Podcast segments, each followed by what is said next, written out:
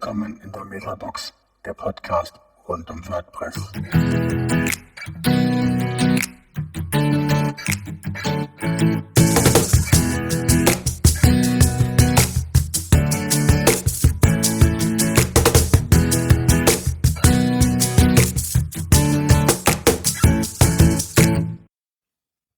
Ja, herzlich willkommen zu unserer neuen Folge äh, bei der Metabox.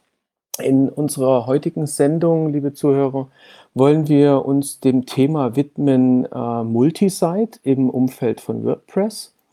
Und dazu haben wir uns wieder gedacht, dass wir da eine kleinere interne Runde ohne Gast, ähm, sondern ja, dabei heute ist der Carlos. Hallo. Und der Frank. Moin, moin.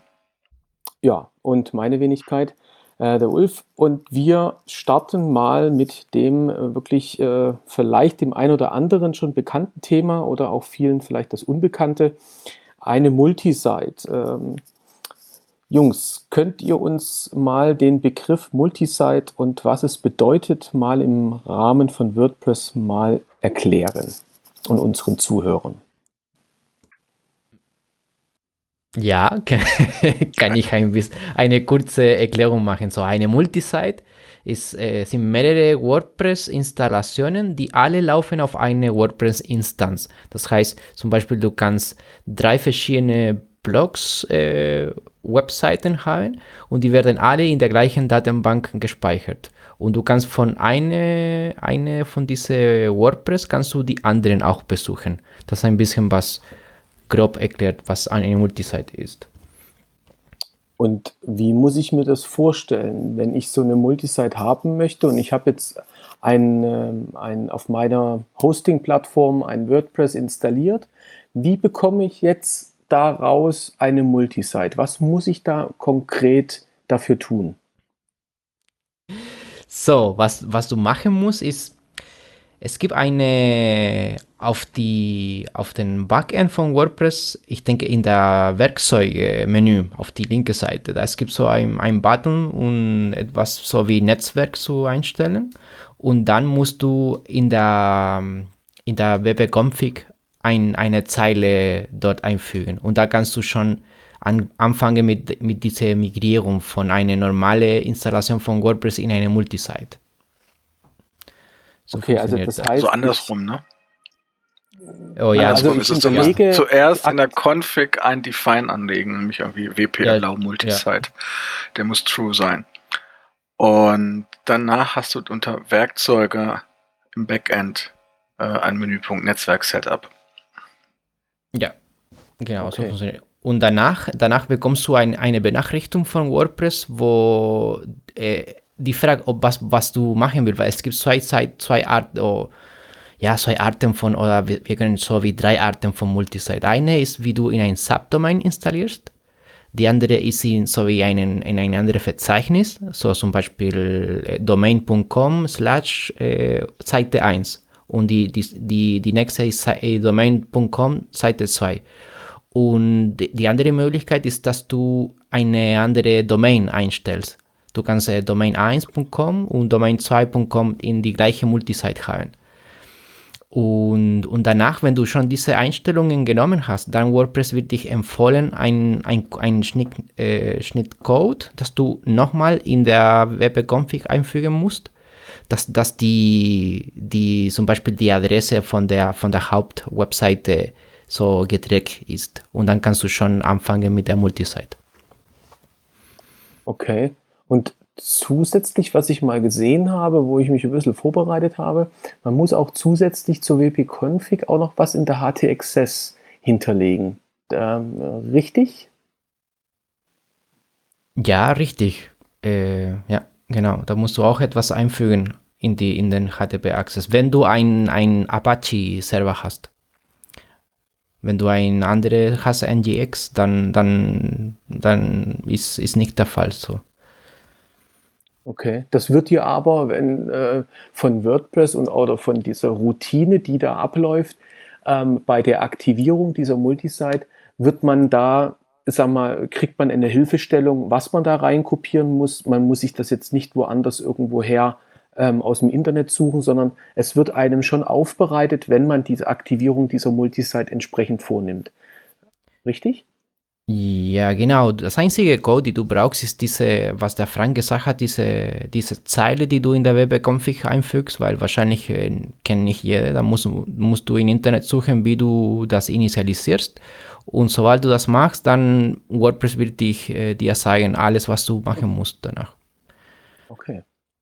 Was ist denn, äh, du hattest ja von diesen drei unterschiedlichen Möglichkeiten, ähm, um dann, sagen wir, diese Multisite dann für deine Ansprüche oder für deine, für deine Projekte dann entsprechend zu erweitern, hast du ja gesagt, zum einen Subdomain, das heißt also, ich habe irgendein bestimmtes Kürzel, Punkt, dein Domainname.de oder com, was auch immer, welche Endung du hast. Und das genau. davon eben halt 1, 2, 3, 4. Du hast diese Ordnerstruktur, die du gesagt hattest, die Domain, Slash und dann eben halt ein bestimmtes Verzeichnis. Genau. Oder man hat unterschiedliche Domains. Aber das machst ähm, du danach, das mit den Domain machst du danach. Weil es gibt so, die, diese Standardeinstellungen sind zwei, denke ich, in der aktuellen Version. Dann kannst du oder Subdomain oder Verzeichnis äh, auswählen. Und wenn du Subdomain nimmst, Danach kannst du in, in, der, in der Einstellungen von, von der Multisite kannst du diese URL wechseln. Okay, das ist dann also nicht direkt schon in der, in der, in der Standardkonfiguration ähm, ist diese, dass ich es auf bestimmte Domains ähm, dann auch die entsprechenden Seiten einrichte. Das ist nochmal ein Step danach. Erstmal ja. kann ich nur auswählen Subdomain oder Verzeichnis. Genau. Also ja. Ordner. Ja. Okay. Gibt es da eine Empfehlung, für was man was verwendet? Oder ist das zu spezifisch, ähm, da wirklich eine Unterscheidung zu machen? Oder kann man da ähm, Beispiele anbringen, ähm, für was man was äh, sag mal, einstellen sollte?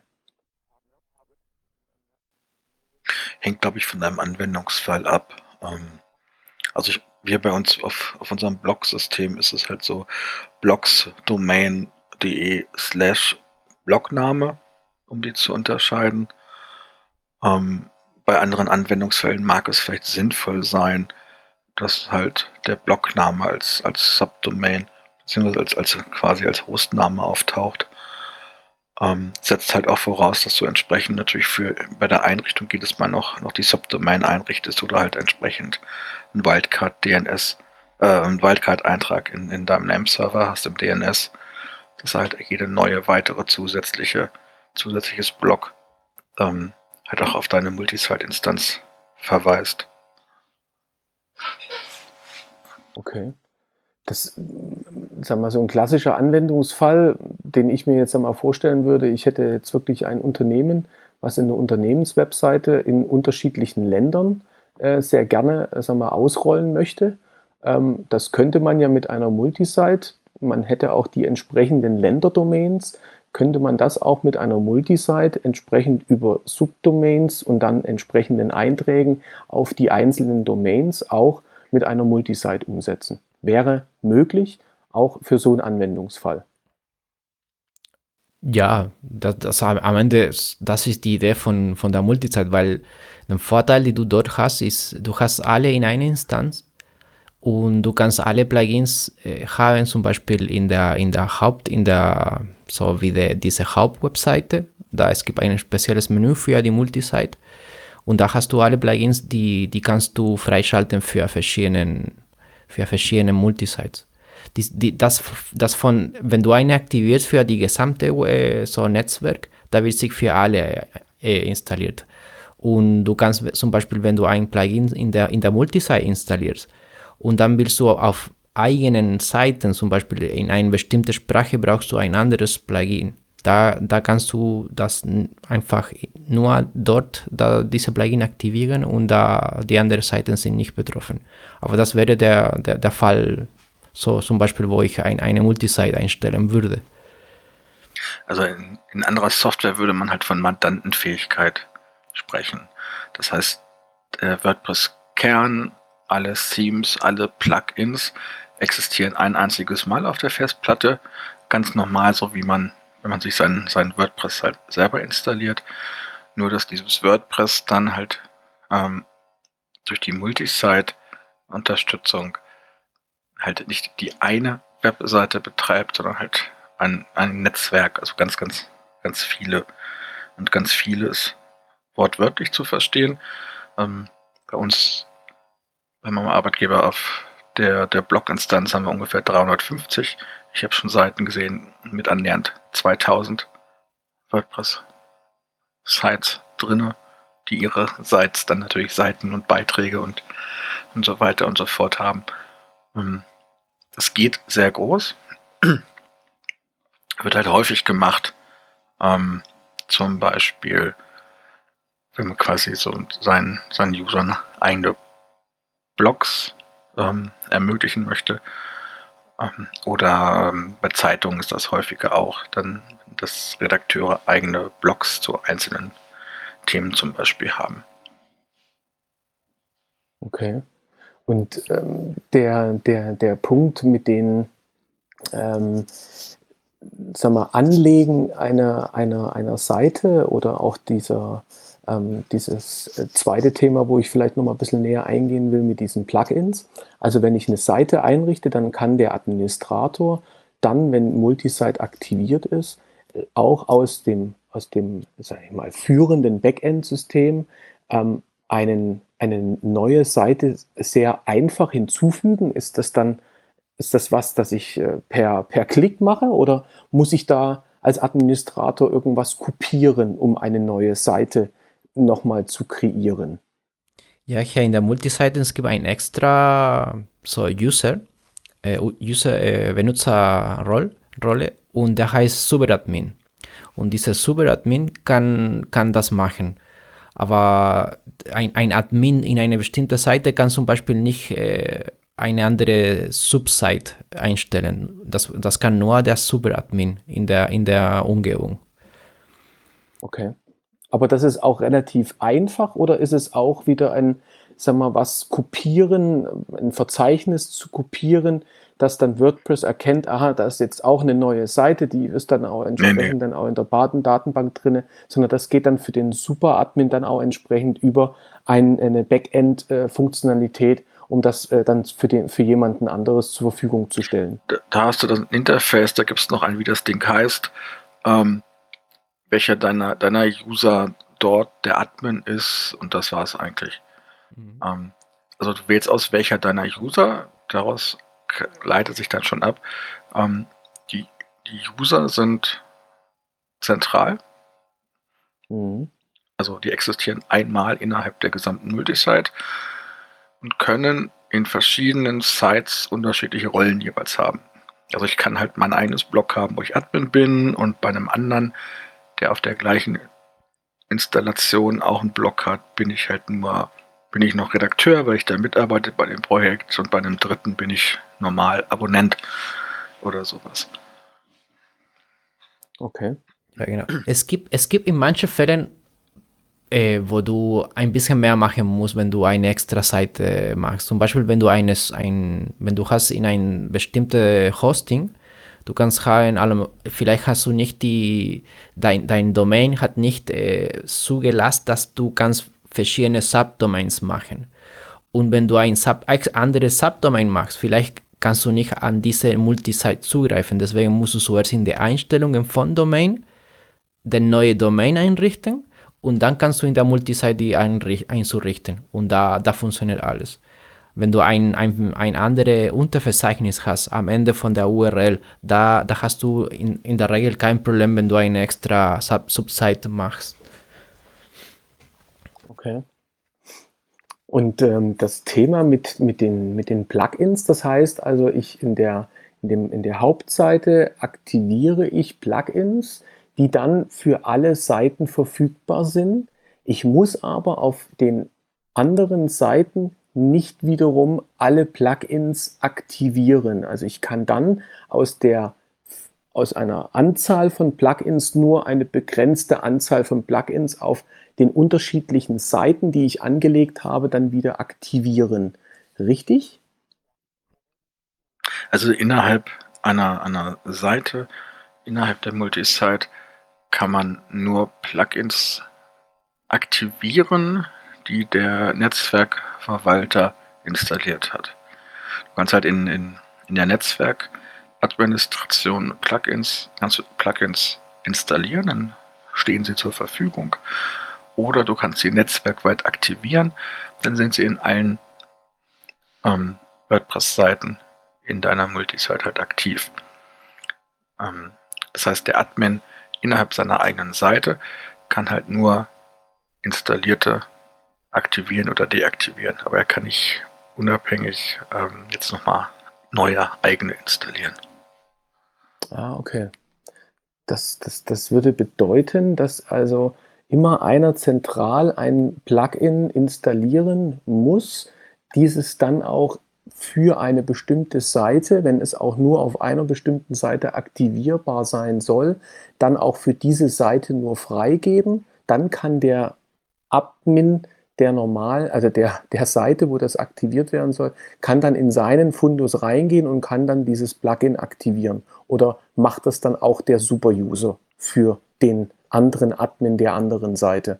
Also standardmäßig stehen die dann erstmal allen ähm, Sites zur Verfügung. Mhm. Ähm, da müsste man nochmal einen Kunstgriff machen, wenn man es jetzt nur an einer einzelnen Site zur Verfügung stellen möchte. Aber das, was in einer Seite zur Verfügung gestellt wird, dort kann der, immer der, der lokale Admin, ähm, kann da drin natürlich frei aktivieren und deaktivieren. Ja. Okay.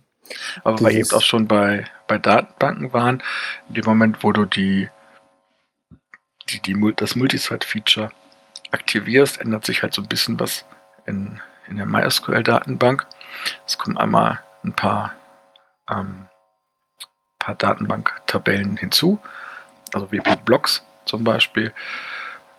Ähm, ist halt die Tabelle, wo, wo die, die, die einzelnen Seiten dann drinstehen, welche überhaupt installiert sind.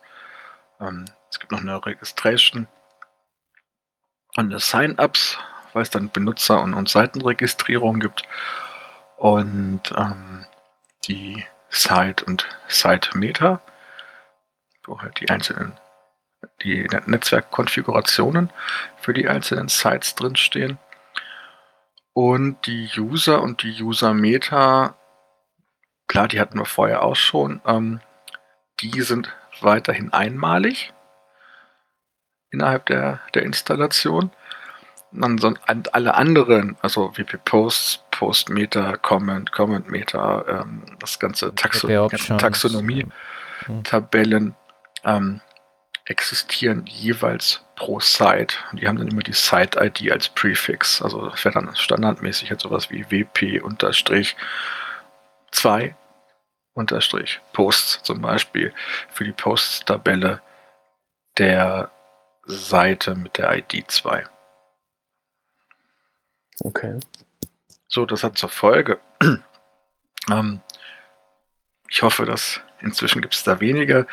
Früher, ähm, wo das noch nicht, also bis Version 3 von WordPress war das so, dass es ähm, so, ein, so ein extra, naja, nicht direkt ein Fork, aber zumindest das musste man extra runterladen, dieses ähm, Multisite-Feature.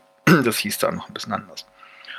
Und danach kam das halt erst in, in den normalen WordPress Core mit rein, dass man es einfach so aktivieren konnte. Ähm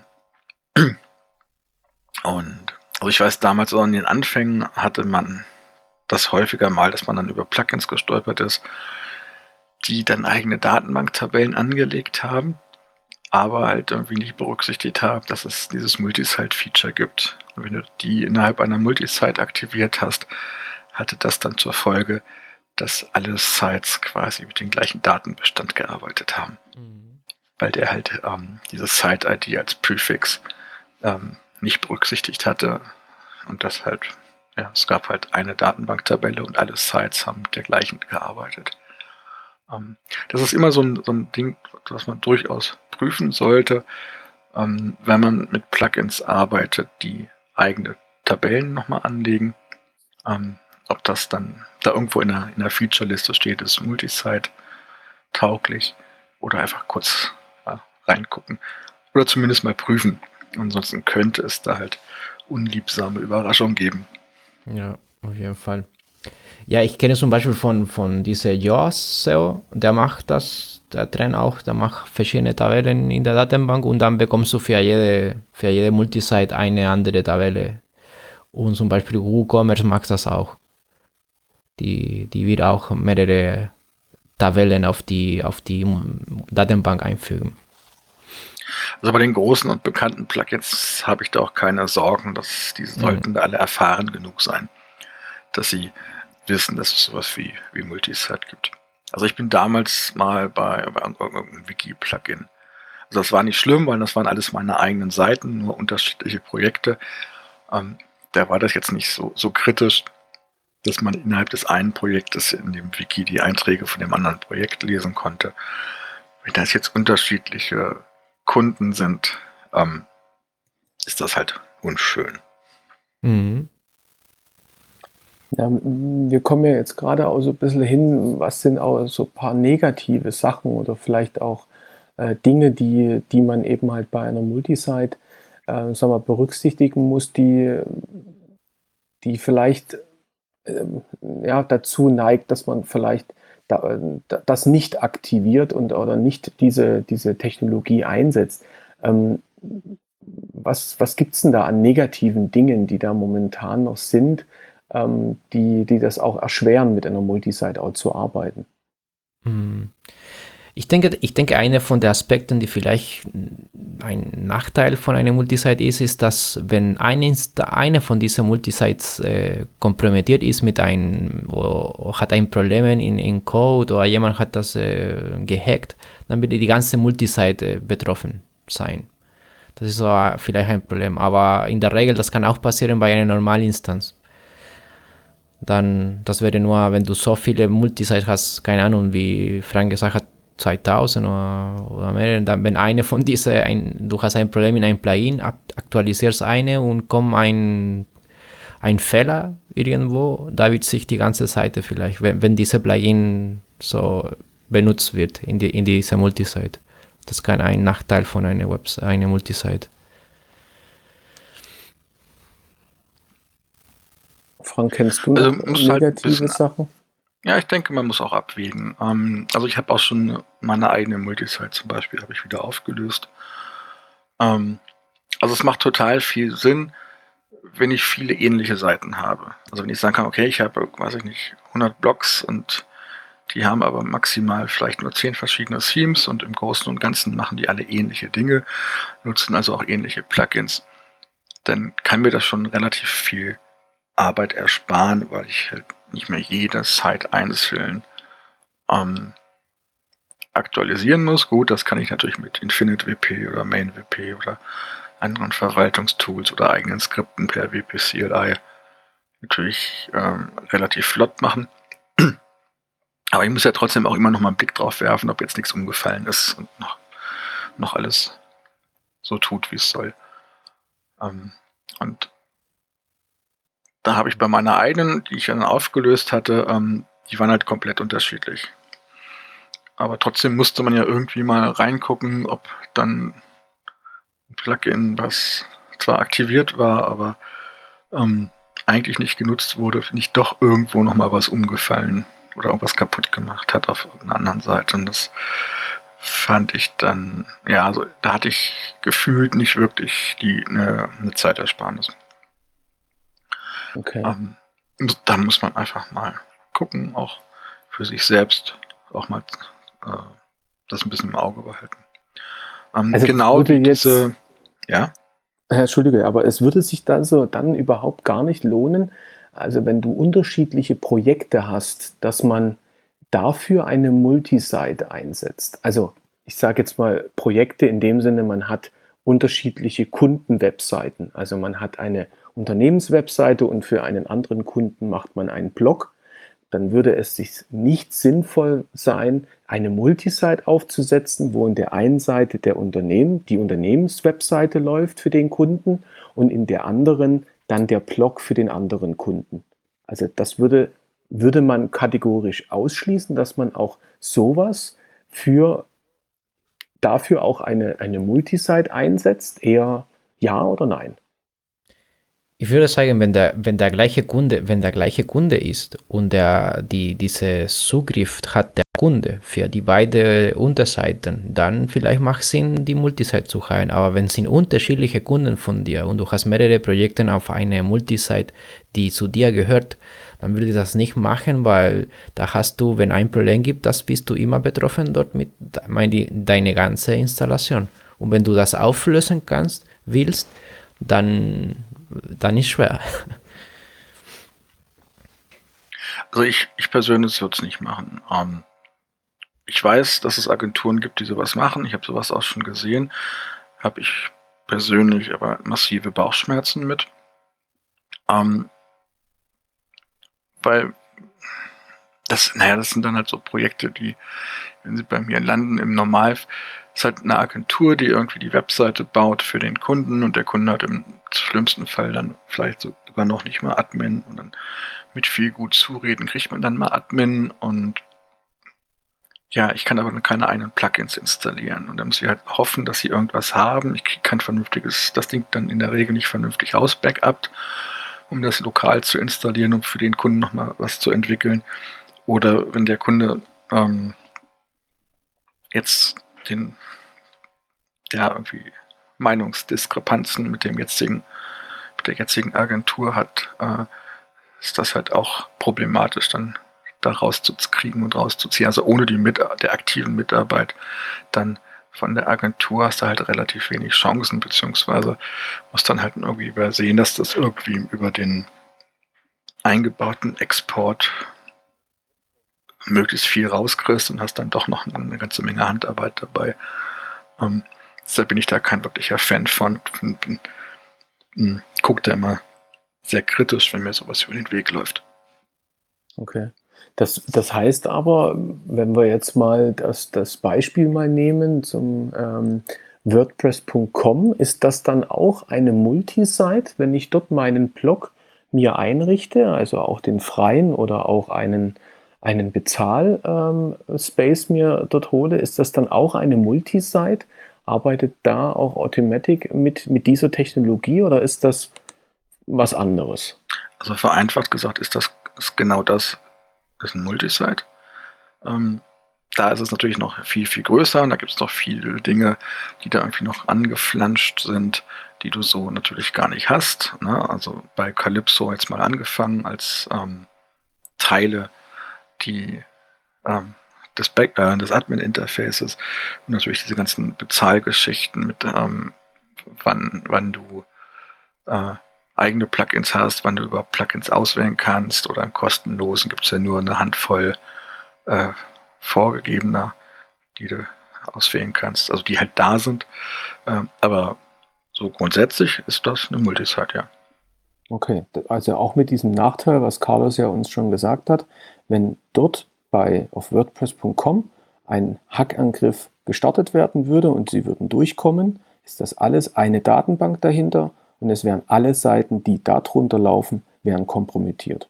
Richtig?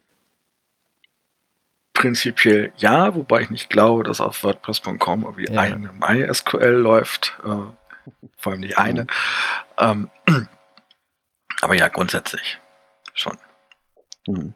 Also genau also es wird in letzter Zeit auch häufiger ähm, immer Multisite als, als Vorschlag gebracht, wenn es um die, die Lösung von, von mehrsprachigen Webseiten gibt.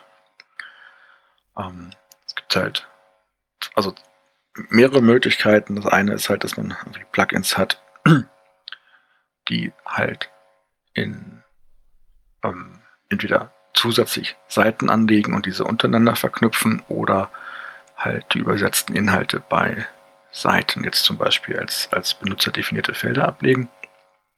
Ähm, und die andere Möglichkeit ist halt, dass man sagt, okay, dann baue ich halt in einer Multisite. Eine Seite ist die Webseite in Deutsch und das andere ist dann die, die Webseite in Englisch. Und die sind zeitübergreifend dann aber verknüpft. Das hat durchaus Vorteile, ähm, weil ich zum Beispiel bei Widgets und sonstigen Content oder auch bei Plugins, ähm, das in der jeweiligen Sprachversion halt so machen kann, wie ich es brauche. Ähm, Also heißt, ich kann halt in der einen Sprache Sachen im Einsatz haben, die ich auf der anderen nicht habe oder wo ich ganz was anderes habe. Ähm, da muss ich jetzt Dinge nicht irgendwie auf Teufel komm raus übersetzen, obwohl sie ähm, in der anderen Zeit für das andere Zielland vielleicht ähm, überhaupt nicht sinnvoll sind.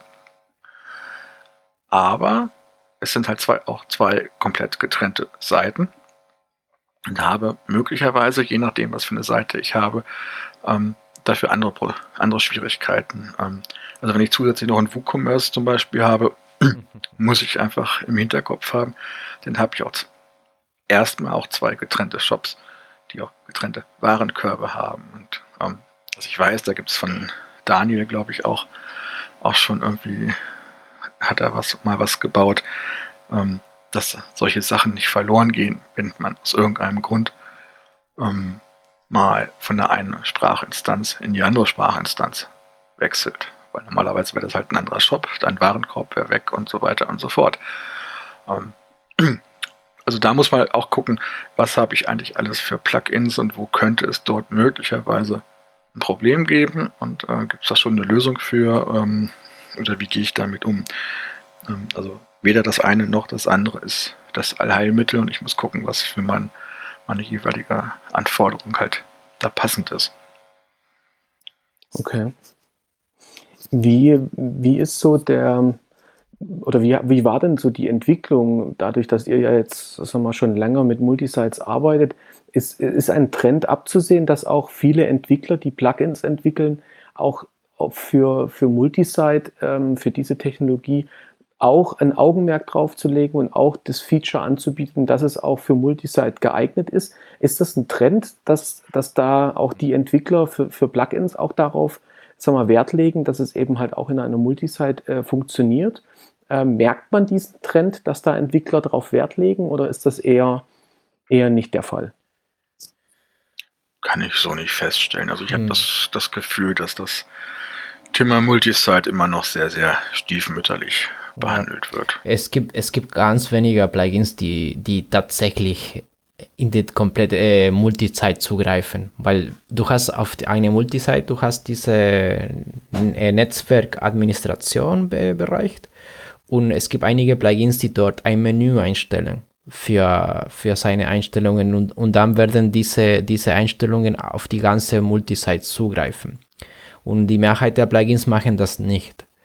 Und ja, manchmal brauchst du das, zum Beispiel willst du ein, ein bestimmtes äh, Prozess äh, einfügen und du willst nur einmal das machen. Aber dann merkst du, dass diese Plugin steht multisite kompatibel. Klar, ist kompatibel, aber ist nicht, du kannst nicht von einer Instanz alle anderen beeinflussen. Und da musst du das, das, das gleiche machen bei jeder Unterseite. Gibt es andere Beispiele im Markt, wo, wo mit Multisite gearbeitet wird, ähm, wo das auch Sinn macht, dass man Daten dafür die, die Multisite einsetzt? Ähm, kennt, ihr da, kennt ihr da Beispiele, ähm, wo das eingesetzt wird? Also die V, die äh, Friedrich-Alexander-Universität Nürnberg-Erlangen zum Beispiel, haben sehr, sehr große Multisite-Installationen. Ähm, ich bin mir nicht sicher, aber ich glaube, die haben sogar eine Multi-Multi-Site. Aber da bin ich mir nicht hundertprozentig sicher. Okay. Das, das bedeutet, Sie, Sie stellen also auch ähm, Seiten also oder Blogs zur Verfügung für wahrscheinlich die unterschiedlichsten ähm, Fakultäten, die an der, an der Hochschule sind. Aber geht es dann auch so weit, dass man dann auch als Student seine eigene, eine eigene Seite sich dann eben halt bei ähm, bei der V einrichten lassen kann. Äh, weißt du das? Das weiß ich nicht. Ich bin ja kein Student. Uh. Ich auch nicht. also ich weiß, die haben eine große WordPress-Installation und ähm, die haben auch eine ganze Menge auch, auch, auch dokumentiert. Das, da suche ich nochmal die, die Links raus und pack, dann packen wir es noch in die Show Notes. Ähm, aber Details, wer da wann was mit welchen Rechten darf, das entzieht sich meiner Kenntnis, weil ich da überhaupt keine Verbindung hin habe. Ja. Aber interessant, also dass, dass da so das zum Einsatz kommt, ist ja auch schon sehr interessant. Okay. Ja, gibt es andere Anwendungsbereiche, wo man, wo man Multisites ähm, sehr gut sagen wir, empfehlen kann, wo es wirklich Sinn macht, der, diese einzusetzen? Ja, der, der Frank hat gesagt, dass der mit der Sprache, das ist, denke eine, eine von der besten Lösungen, die, die du haben bis jetzt in WordPress, wenn du eine Webseite in mehrere Sprachen haben willst, weil da hast du ein saubere WordPress in Tabellen und alles mit verschiedenen Sprachen. Das, das ist so, das wäre mein Fall, wo ich ja äh, sagen kann, dass eine, eine Multisite ist, ist schon ein, eine gute Lösung dort. Und eine andere, eine andere Möglichkeit ist, ist schon zum Beispiel, wenn, wenn eine Firma mehrere Filialen hat und jede Filiale hat seine eigenen Eigenschaften. Und da würde ich auch, weil, weil die ähnlich auch die Webseite ist, zum Beispiel manchmal benutzen die gleiche, den gleichen Theme, da macht Sinn, dort in diesem Fall auch eine Multisite so einzusetzen. Da hast du alle, da kannst du relativ einfach die, die Inhalte auch kopieren oder zum Beispiel, was, da muss man ein bisschen mehr programmieren, aber was, was man machen kann zum Beispiel ist, du hast eine, wie eine Hauptseite, wo du die, die Hauptinhalte schreibst da kannst du in anderen äh, Teile von der Multisite diese Inhalte platzieren und holen von dieser Hauptwebseite, äh, Unterseite. Da kannst du auch das machen. Mhm. Okay. Ja, sehr, sehr, sehr, sehr spannend und gibt, wird sicherlich auch noch den ein oder anderen äh, Zuhörer vielleicht dann äh, haben wir eben drauf gestoßen, äh, wo man äh, wo man die Multisite gegebenenfalls auch noch einsetzen kann. Also ich bin da sehr, sehr, sehr ähm, in freudiger Erwartung, dass da vielleicht auch ein oder andere Kommentar zu unserer heutigen Sendung geben wird, äh, wo man vielleicht noch mal an ein paar Beispiele ähm, geteilt werden, auch mit der Community. Ähm, vielleicht findet sich auch der ein oder andere, der noch weitere Tipps, äh, ähm, gute Internetseiten, ähm, sagen wir, wo, wir, wo, wo, wo wir auch verlinken können, noch beisteuern können. Also auf jeden Fall war es ein sehr, sehr, sehr guter Einblick mal, was überhaupt eine Multisite ist, dass es die überhaupt gibt im Rahmen von WordPress. Das war vielleicht dem einen oder anderen auch noch nicht so bekannt. Ähm, auch vielen Dank, äh, Carlos und auch Frank, für eure Zeit. Ähm, und ja, liebe Zuhörer, äh, schreibt uns, ähm, gebt uns euren Input und wir freuen uns auf die nächste Sendung. Und äh, ja, bleibt uns, bleibt uns treu und wir wünschen euch ähm, einen schönen Abend. Ciao. Ciao.